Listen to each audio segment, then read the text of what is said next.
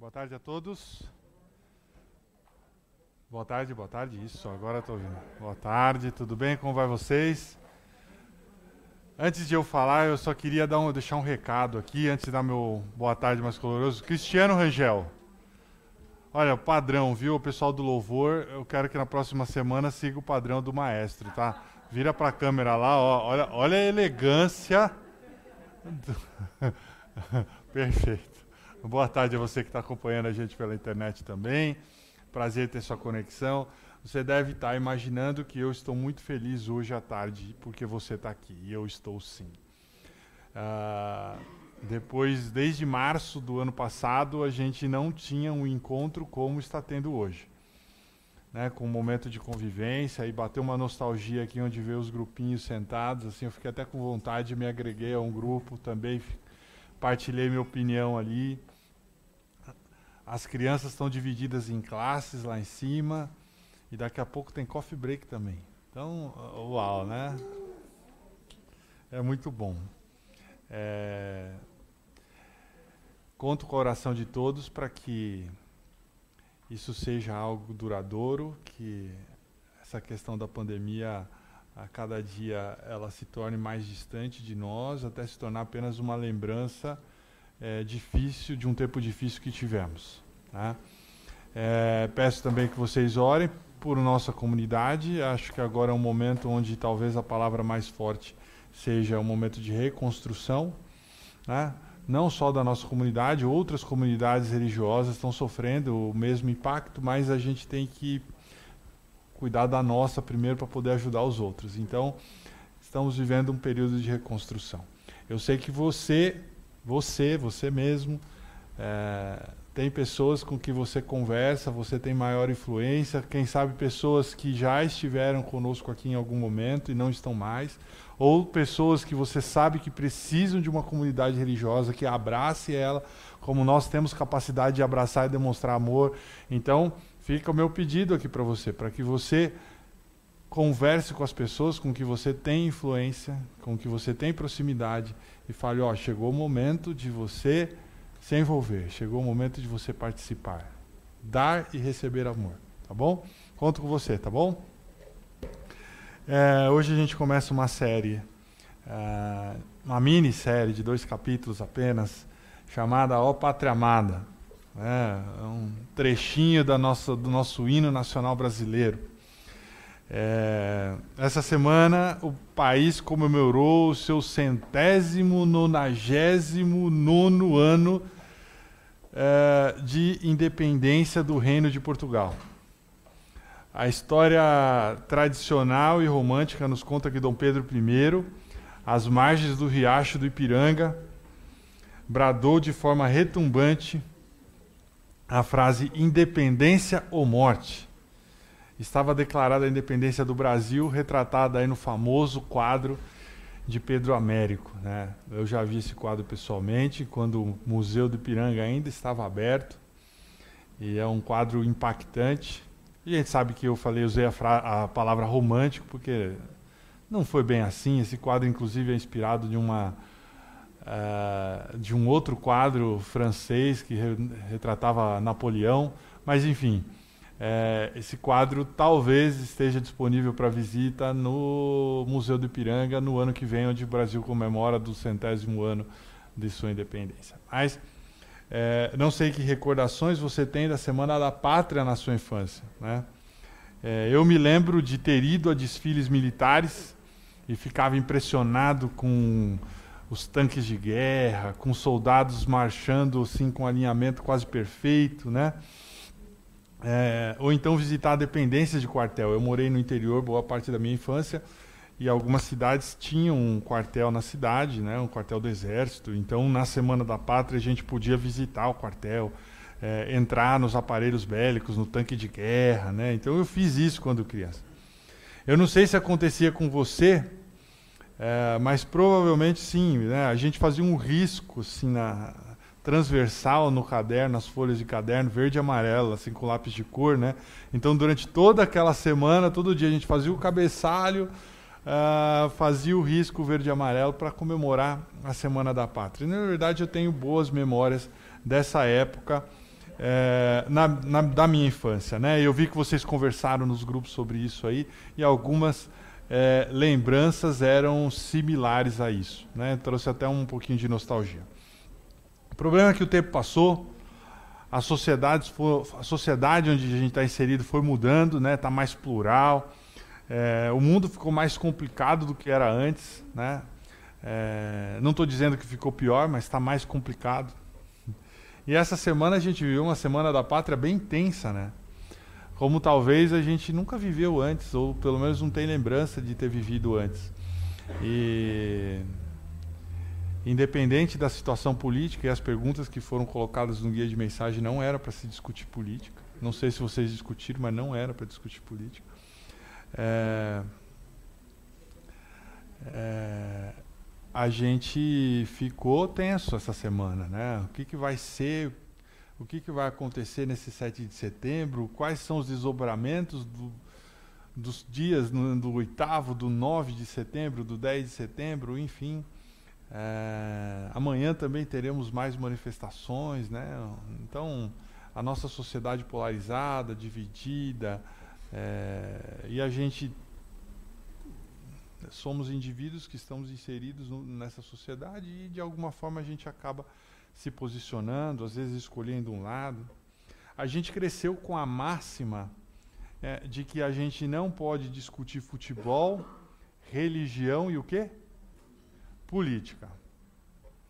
E eu ouso dizer que a, gente, como sociedade, está passando da, é, da fase de realmente discutir política a gente não está discutindo mais política. A gente está levando esse conselho, na verdade, dos nossos pais, dos nossos avós, que a gente ouvia isso, às últimas consequências, na verdade. A gente está elevando isso às últimas consequências. A gente não quer mais, a gente está cansado de fato, a gente não quer mais discutir política. A gente não quer entender como o outro pensa. A gente não quer saber quais as razões das pessoas que pensam diferente da gente. O que está acontecendo é simplesmente que estamos, ao invés de fazer o risco verde e amarelo no nosso caderno, nós estamos riscando pessoas da nossa vida. Nós estamos descartando pessoas na nossa vida simplesmente em razão daquilo que elas pensam.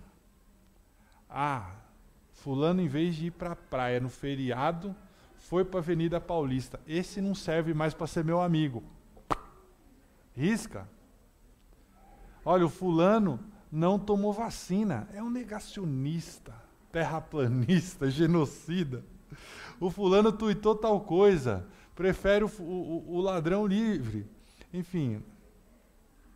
E a gente vai arriscando. Esse não serve, esse não serve. Aí às vezes a gente está conversando assim. Essa semana eu fiz uma limpa no meu Facebook e tirei todo mundo que, que pensa de tal forma.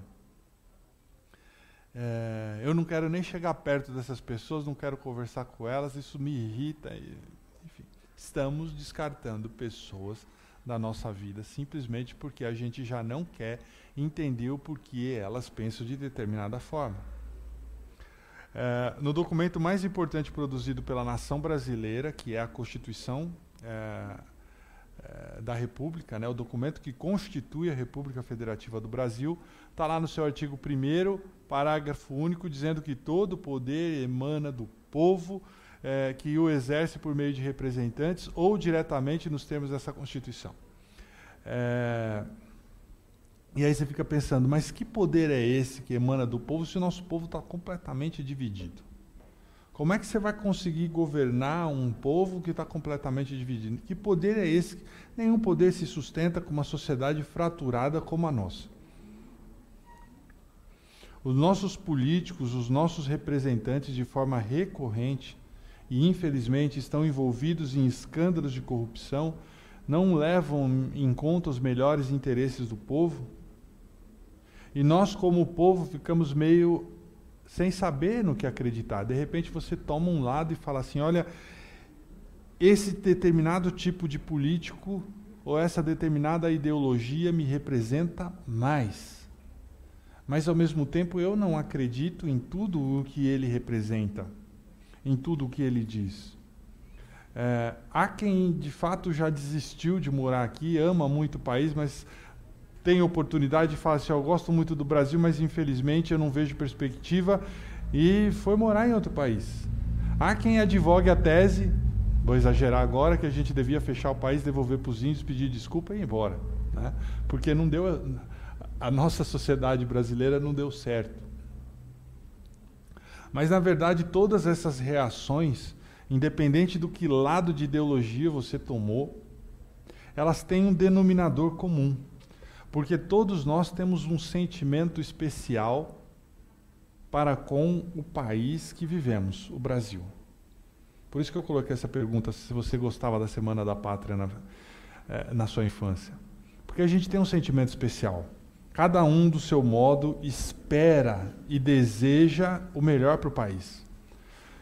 De alguma forma a gente tem um tipo de fidelidade com a nossa pátria.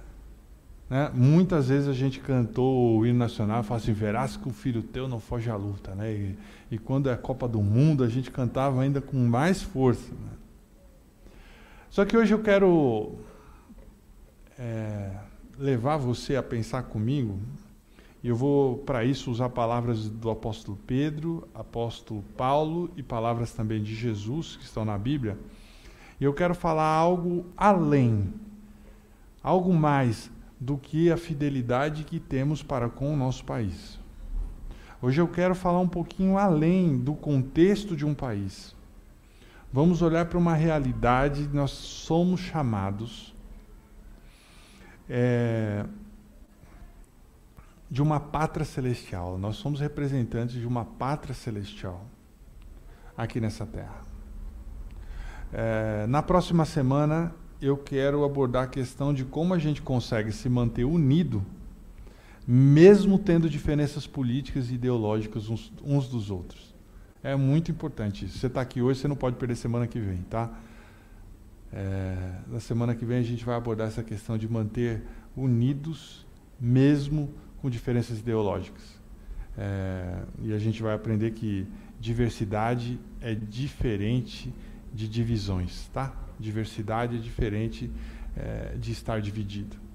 É, apesar de todas as dificuldades que a gente tem enfrentado no nosso país, eu vou dizer por mim, eu ainda gosto de morar no Brasil.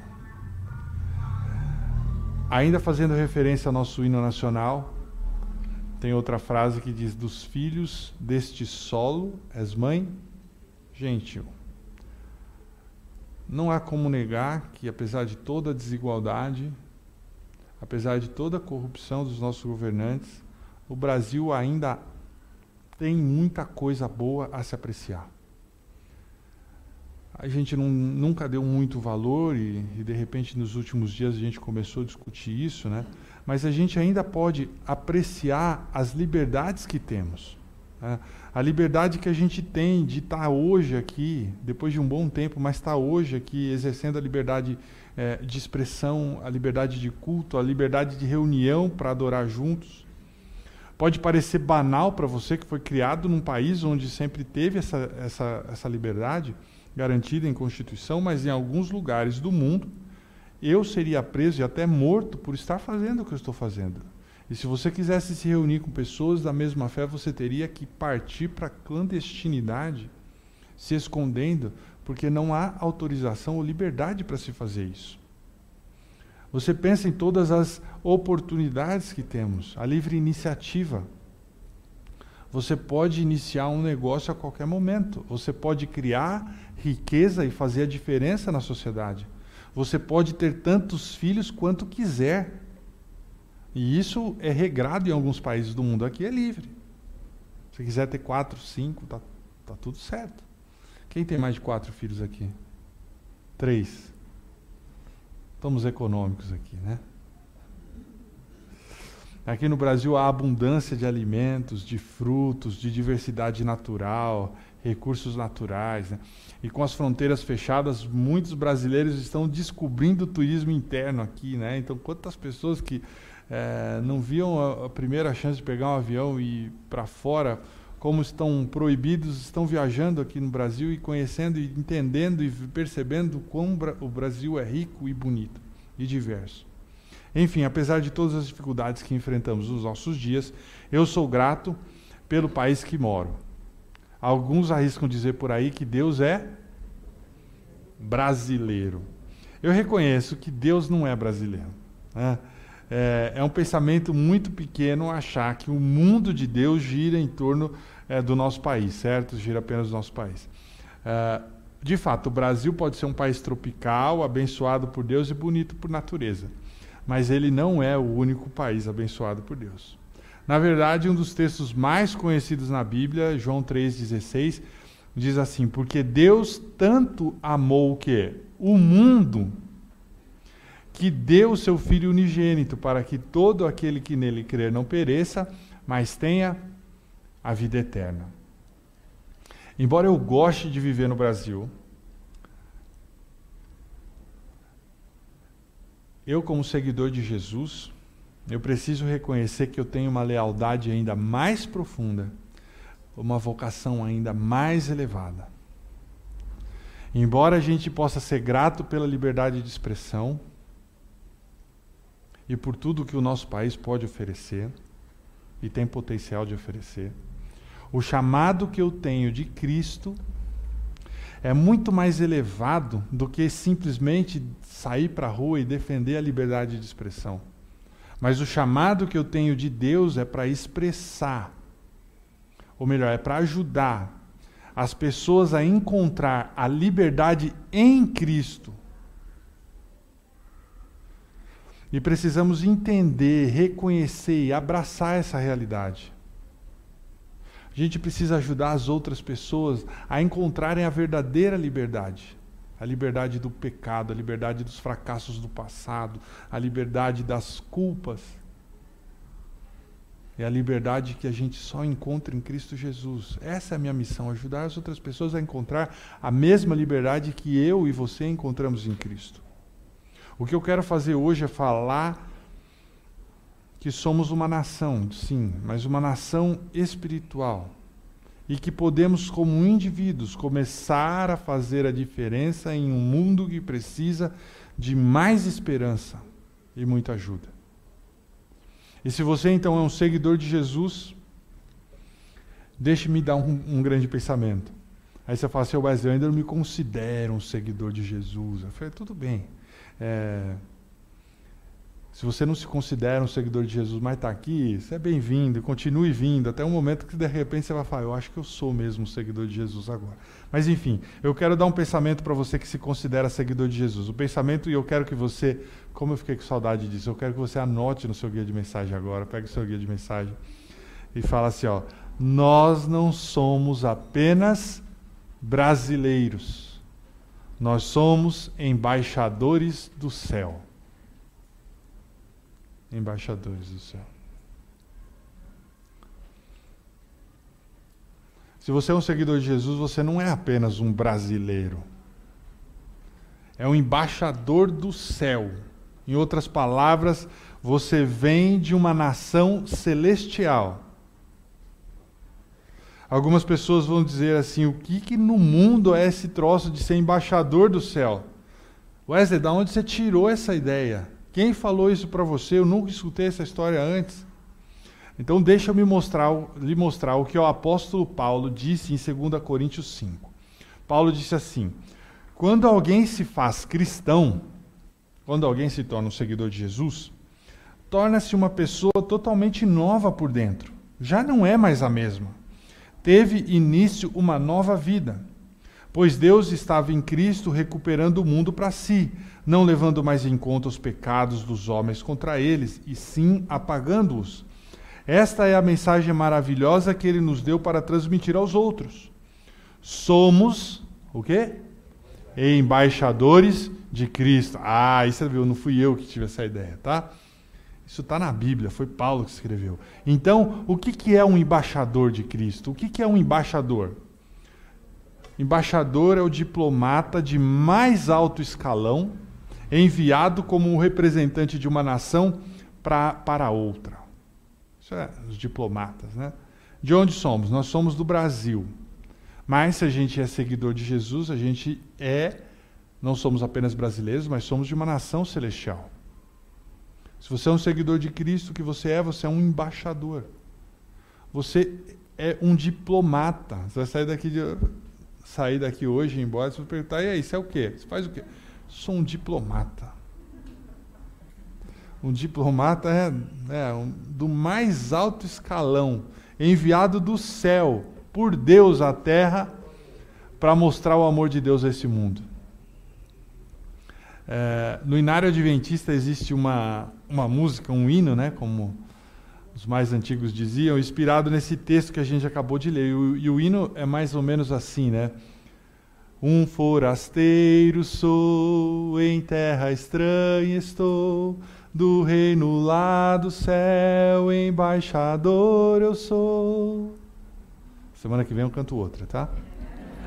Mas enfim, nós somos embaixadores do céu, diplomata, tá bom? Eu quero que você pegue seu guia de mensagem aí, eu vou dar três pensamentos sobre a sua missão como um embaixador. Como embaixador, você não é eleito por pessoas, mas você é escolhido e nomeado por Deus.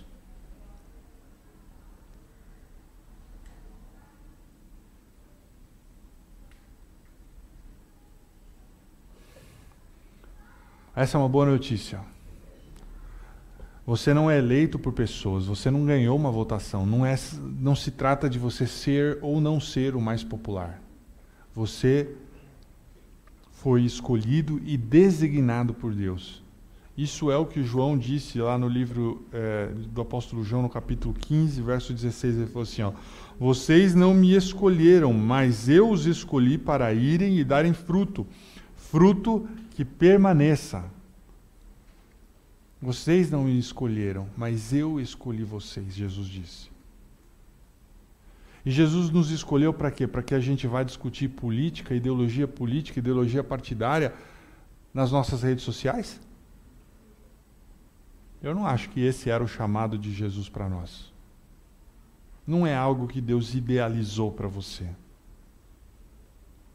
Sabe qual é o seu chamado? Ir e dar fruto. Fruto que vai durar, que vai permanecer.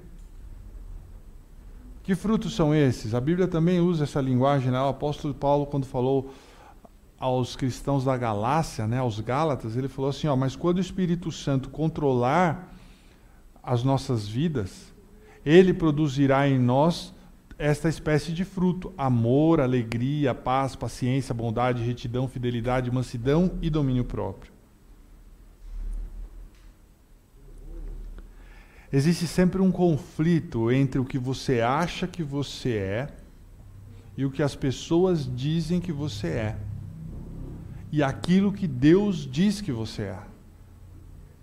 A sua mente pode falar assim para você: ó, você é um fracassado, você é um derrotado, porque perdeu as melhores oportunidades que a vida te apresentou. Você perdeu os seus melhores anos, desperdiçou os seus melhores anos. As pessoas podem apontar para você e achar que você não serve mas nada disso importa. Porque você não é aquilo que você pensa que você é. Você não é que, o que os outros dizem que você é. Você é quem Deus disse que você é. E cada dia que você acorda, cada dia que você abre os olhos, você acorda com uma missão divina. Qual é? Representar o céu na terra. E aí você fala: puxa, eu briguei no trânsito antes de vir para a igreja. Eu falo palavrão. Eu não sei o suficiente da Bíblia. Eu nunca vou poder ser um embaixador do céu. Não, não, essa é a sua opinião. Essa é a opinião das pessoas em relação a você. É o que elas dizem. É o que você diz sobre você mesmo. Só que o que Deus está dizendo é: você é meu representante escolhido, nomeado nesse mundo. Eu te dotei de poder divino para fazer a diferença nesse mundo. Você é um diplomata, um embaixador. E como embaixador número um, você não é eleito ou escolhido por pessoas. Eu, Deus, te nomeei. Você é escolhido pelo próprio Deus. Segundo pensamento sobre ser um embaixador, anote no seu guia aí. Você não é uma pessoa comum. você é um sacerdote de Deus.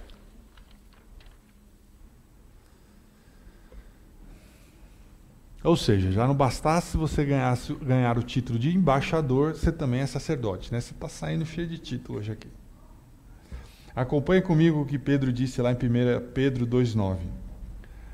É, vocês, porém, são geração eleita, sacerdócio real, nação santa, povo exclusivo de Deus, para anunciar as grandezas daquele que o chamou das trevas para a sua maravilhosa luz. Aqui o apóstolo Pedro está falando para nós que nós somos um povo escolhido, um sacerdócio. É, eu quero usar um pouquinho e falar um pouquinho sobre essa palavra sacerdócio. Se você não conhece Martinho Lutero, ou se você só ouviu falar sobre ele, mas não, não tem muita ideia de quem foi Martinho Lutero, vale a pena perder um pouquinho de tempo, jogar no Google lá e ler alguns artigos sobre Martinho Lutero, sobre quem foi. Ele é conhecido como o pai da reforma protestante. Né? Em 31 de outubro de 1497, se não me engano, é, 517. Eu não tenho essa data. Você joga no Google aí. Então, já passaram acho, mais de 500 anos da Reforma Protestante. Eu lembro que se comemorou 500 anos da Reforma Protestante. Se eu não me engano, foi em 2017. Então, temos, é, enfim, 1517, eu acho. É, ele tornou-se conhecidas 95 teses da Reforma Protestante ou da justificação pela fé. Né? pregado na porta da igreja de Wittenberg. Então, o que Lutero fez? Ele essencialmente confrontou todos os dogmas e a corrupção que a igreja trouxe e implementou uma correção severa, uma reforma mesmo. E de fato, um dos maiores resultados entre muitos é que a Bíblia, a Bíblia que você tem na sua casa hoje, a Bíblia que você acessa pelo celular, ela é atribuída primeiramente a Martinho Lutero, né? E ele ele traduziu a Bíblia para diversos idiomas, né? E a Bíblia a partir dali ela foi impressa e distribuída em larga escala. Após a reforma, é, uma das coisas que ele ensinou, que é atribuída a, diretamente a Martinho Lutero, é que ele cunhou a frase é, original, né? Ele cunhou a frase o sacerdócio de todos os crentes, é, usando esse texto de Pedro. O que é esse sacerdócio de todos os crentes? Martinho Lutero ensinava e acreditava que a palavra sacerdote devia ser tão comum quanto a palavra cristão. Em outras palavras, se você é cristão ou se você é um seguidor de Jesus, o que você é? Bem, se eu sou um cristão, eu também sou um sacerdote. O argumento de Lutero é que não precisava ser ordenado um sacerdote, um padre, um pastor, para ser um sacerdote, melhor dizer. É, um sacerdote é, na igreja não quer dizer que você precisaria ter esse cargo oficial, né? mas que você era simplesmente um sacerdote porque você era um representante do céu na terra, da pátria celestial. Todo cristão é escolhido por Deus para ser um influencer espiritual, um influenciador espiritual. O seu pastor não tem mais poder do que você para fazer a diferença nesse mundo. Eu ouso dizer que há lugares, e especialmente pessoas, que só poderão ser influenciadas positivamente por você. O seu pastor, o padre da sua paróquia, não poderão exercer maior influência do que você você é chamado para ser um influencer espiritual, um influenciador espiritual. O problema é que muitos de vocês não acreditam nisso, no que eu estou falando. E sabe como é eu sei? De uma maneira bem simples. Muitos de vocês aqui sabem que eh, meu pai é pastor. Né? Já está aposentado, né? o termo que a igreja usa é jubilado há alguns anos mas ainda carrega o título de pastor.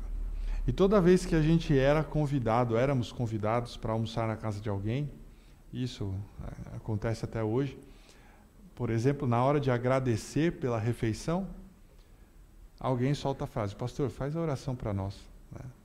Esse gesto é um gesto de educação, é um gesto de respeito, mas em muitos casos ele traz consigo a ideia equivocada de que a oração do pastor ou do líder espiritual, ela tem mais poder do que a nossa oração. É, eu vejo que em alguma medida é, isso acontece comigo também, né? É, quando alguns de vocês me convidam aí para almoçar, para jantar em casa, aliás, estou sempre aberto para receber esses convites, viu? Ou quando eu vou em alguma festa de aniversário dos filhos de vocês ou de vocês, enfim. Antes do parabéns, na, hora dos agradecimentos ali, é, ao agradecimento por, a Deus por mais um ano de vida e muitas vezes me pedem para orar.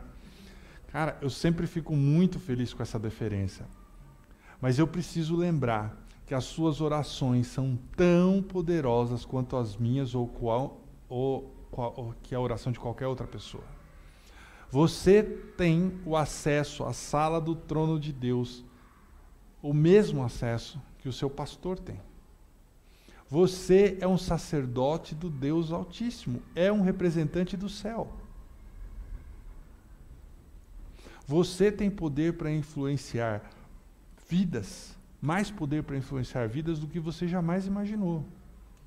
Se você é um seguidor de Jesus, você é um embaixador. Você não é eleito por pessoas, você é escolhido por Deus. Você não é apenas uma pessoa normal, um qualquer um.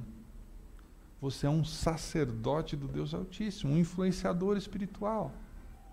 E o terceiro pensamento é, que eu quero que você anote aí no seu guia de mensagem, como um embaixador, você nunca se representa. Você sempre representa Cristo. Você nunca se representa, você sempre representa Cristo. Olha só o que Pedro disse vivam uma vida exemplar entre os descrentes, para que o comportamento de vocês refute o preconceito deles. Então eles serão conquistados para o lado de Deus. Cara, você grifou isso aí? Isso aí é para você publicar, ser é um influenciador espiritual digital, tá? Isso aí você pode botar até no seu Instagram que tá tudo certo é, é, melhor do que ficar chamando os outros de gado ou de mortadela na rede social, tá? Isso aqui vai produzir mais efeito. Em outras palavras, Pedro está dizendo assim, ó, sabe? Não seja um crente chato. É isso que Pedro está falando aqui. Você pode ser chato na sua vida pessoal que você está fazendo, mas cara, não seja um crente chato, porque você está representando o Senhor. Se você quer ser chato, você vai ser chato. Agora, se você quiser ser crente, você vai ter que deixar de ser chato. Porque como crente, você representa o Senhor. Muitas pessoas é, não acreditam em Jesus, elas não acreditam na Bíblia. Mas eu vou te dizer uma coisa: não se preocupe com o que elas acreditam ou deixam de acreditar. Se preocupe apenas como você vive. E se você viver sendo um embaixador de Cristo, você vai representar Cristo, vai representar bem o amor dele. Pratique boas ações, dê o exemplo, seja um cidadão correto, viva uma vida exemplar. Aí você fala assim: ah, Wesley, para você é fácil. Você cresceu num ambiente cristão, a maioria dos seus amigos são cristãos, acreditam no mesmo que você. É, para você é mais fácil. Falar de Jesus, falar de Deus, falar da Bíblia, as pessoas acreditam no mesmo que você. Agora eu, para mim é mais complicado, eu venho da quebrada, você não sabe.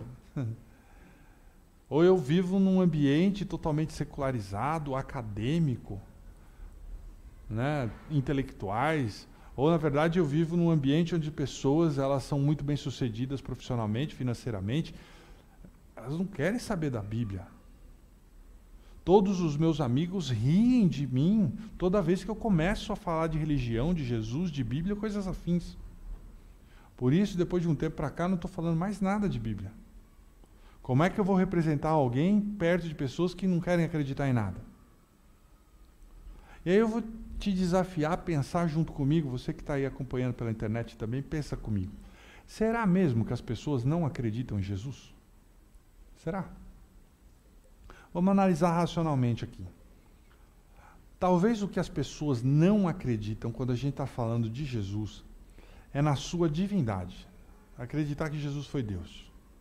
Porque, na verdade, as, os outros aspectos de Jesus quase ninguém discute. Por exemplo, ninguém discute que Jesus é, de fato existiu.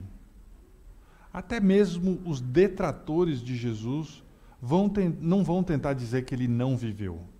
Quase que não existem controvérsias sobre a existência de Jesus. Todo mundo acredita que Jesus, de fato, viveu há dois mil anos atrás lá, é,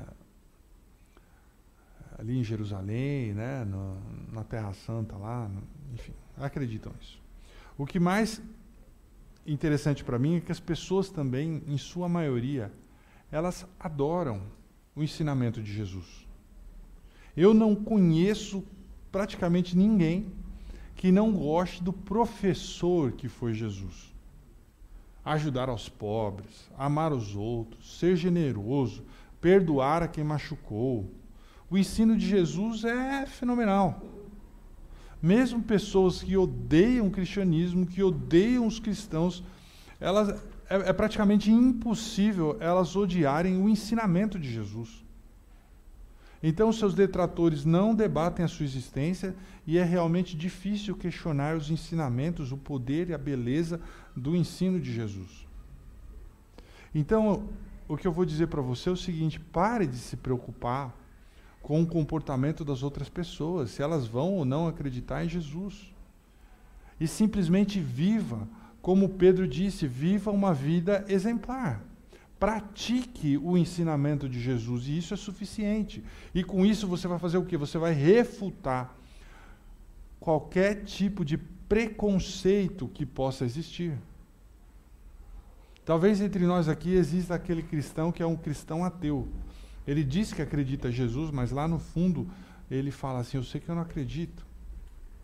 Pois bem, se você se considera assim, eu vou te falar: continue a seguir a Jesus, mesmo sem acreditar. De fato, continue, porque você vai experimentar uma transformação na sua vida e vai começar a acreditar na mesma coisa que todos ou muitos cristãos acreditam sobre Jesus. Eu, de fato, acredito que Jesus é filho de Deus. Mas algumas pessoas podem começar no cristianismo sem acreditar nisso. Até mesmo na igreja primitiva, muitos dos seguidores de Jesus, ou do cristianismo, ou da igreja chamava o caminho, começaram a seguir os apóstolos mesmo sem acreditar que Jesus era filho de Deus. Até que em algum momento eles chegaram à conclusão de que Jesus era de fato o Filho de Deus. E o último texto que eu quero ler com vocês hoje talvez expresse o maior dos ensinamentos de Jesus na terra esse, esse aqui: amem-se uns aos outros. Como eu os amei, vocês devem amar-se uns aos outros. Com isso, todos saberão que vocês são meus discípulos. E aí, parece que Jesus é redundante, talvez tenha sido mesmo, e ele disse assim: se vocês amarem uns aos outros.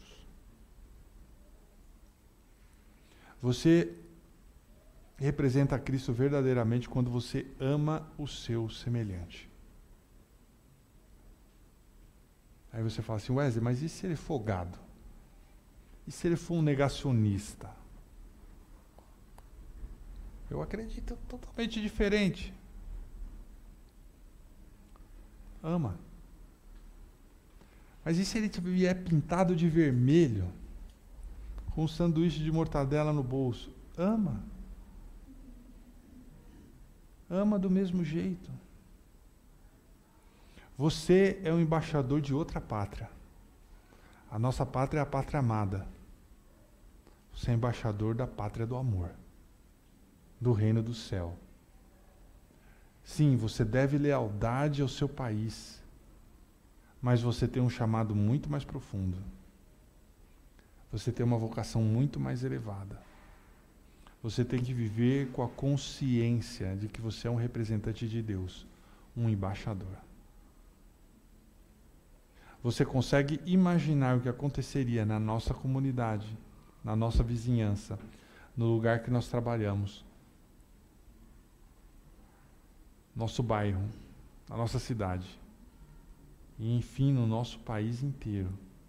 Se a gente decidisse viver os próximos dias, a próxima semana, a começarmos a amar as outras pessoas, a representar mais a Cristo e menos a nós mesmos, se começarmos simplesmente a amar as pessoas que estão próximas de nós.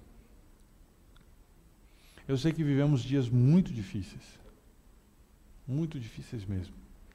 E eu sei que a gente tem discutido ou simplesmente evitado discutir, simplesmente tirado pessoas da nossa vida por questões menores do que a nossa vocação. E o meu convite a você é que não faça isso. Ao invés de debater, discutir, tentar impor seus argumentos, ao invés de riscar da sua lista de contatos pessoas que um dia foram importantes para você, ame. Demonstre amor. Demonstre amor.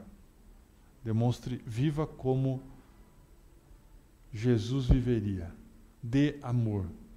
E isso vai fazer toda a diferença. Pode acreditar. Posso orar por vocês? Feche seus olhos. Pai querido, nossa oração não poderia iniciar de outra forma como é, não sendo uma prece de gratidão a Ti, porque hum, depois de tanto tempo estamos reunidos é, de forma plena aqui nessa, nessa casa do encontro, oportunidade de rever amigos que há muito tempo não víamos. E a gente agradece por esse privilégio. Que isso não seja apenas um lenitivo, mas que seja é, de fato algo perene, permanente, que esse ambiente, essa comunidade só cresça até o dia em que nós veremos a Ti face a face. Também, Senhor, sabemos que vivemos dias complicados e difíceis na nossa nação, é, onde estamos irmãos da mesma no mesmo país, divididos, polarizados, em conflito, com pensamentos diversos, diferentes, e esse clima hostil, ele também permeia a nossa comunidade religiosa, né, e as nossas relações familiares, os nossos relacionamentos de amizade. E hoje a gente pede a Ti que nos ajude a que a nossa vocação mais elevada, a nossa missão mais íntima e profunda que o Senhor nos deu, ela seja mais forte do que esses sentimentos de divisão que, que temos enfrentado. Que nós possamos, de fato, sermos embaixadores do céu, representantes da pátria do amor, a pátria celestial, e que as outras pessoas possam ver em nós o teu amor, o verdadeiro amor, e que a verdadeira liberdade em Cristo Jesus possa ser oferecida às outras pessoas através do nosso comportamento, através da nossa ação, através de nós. É isso que nós pedimos, Senhor, no nome de Cristo, nos méritos dele. Amém.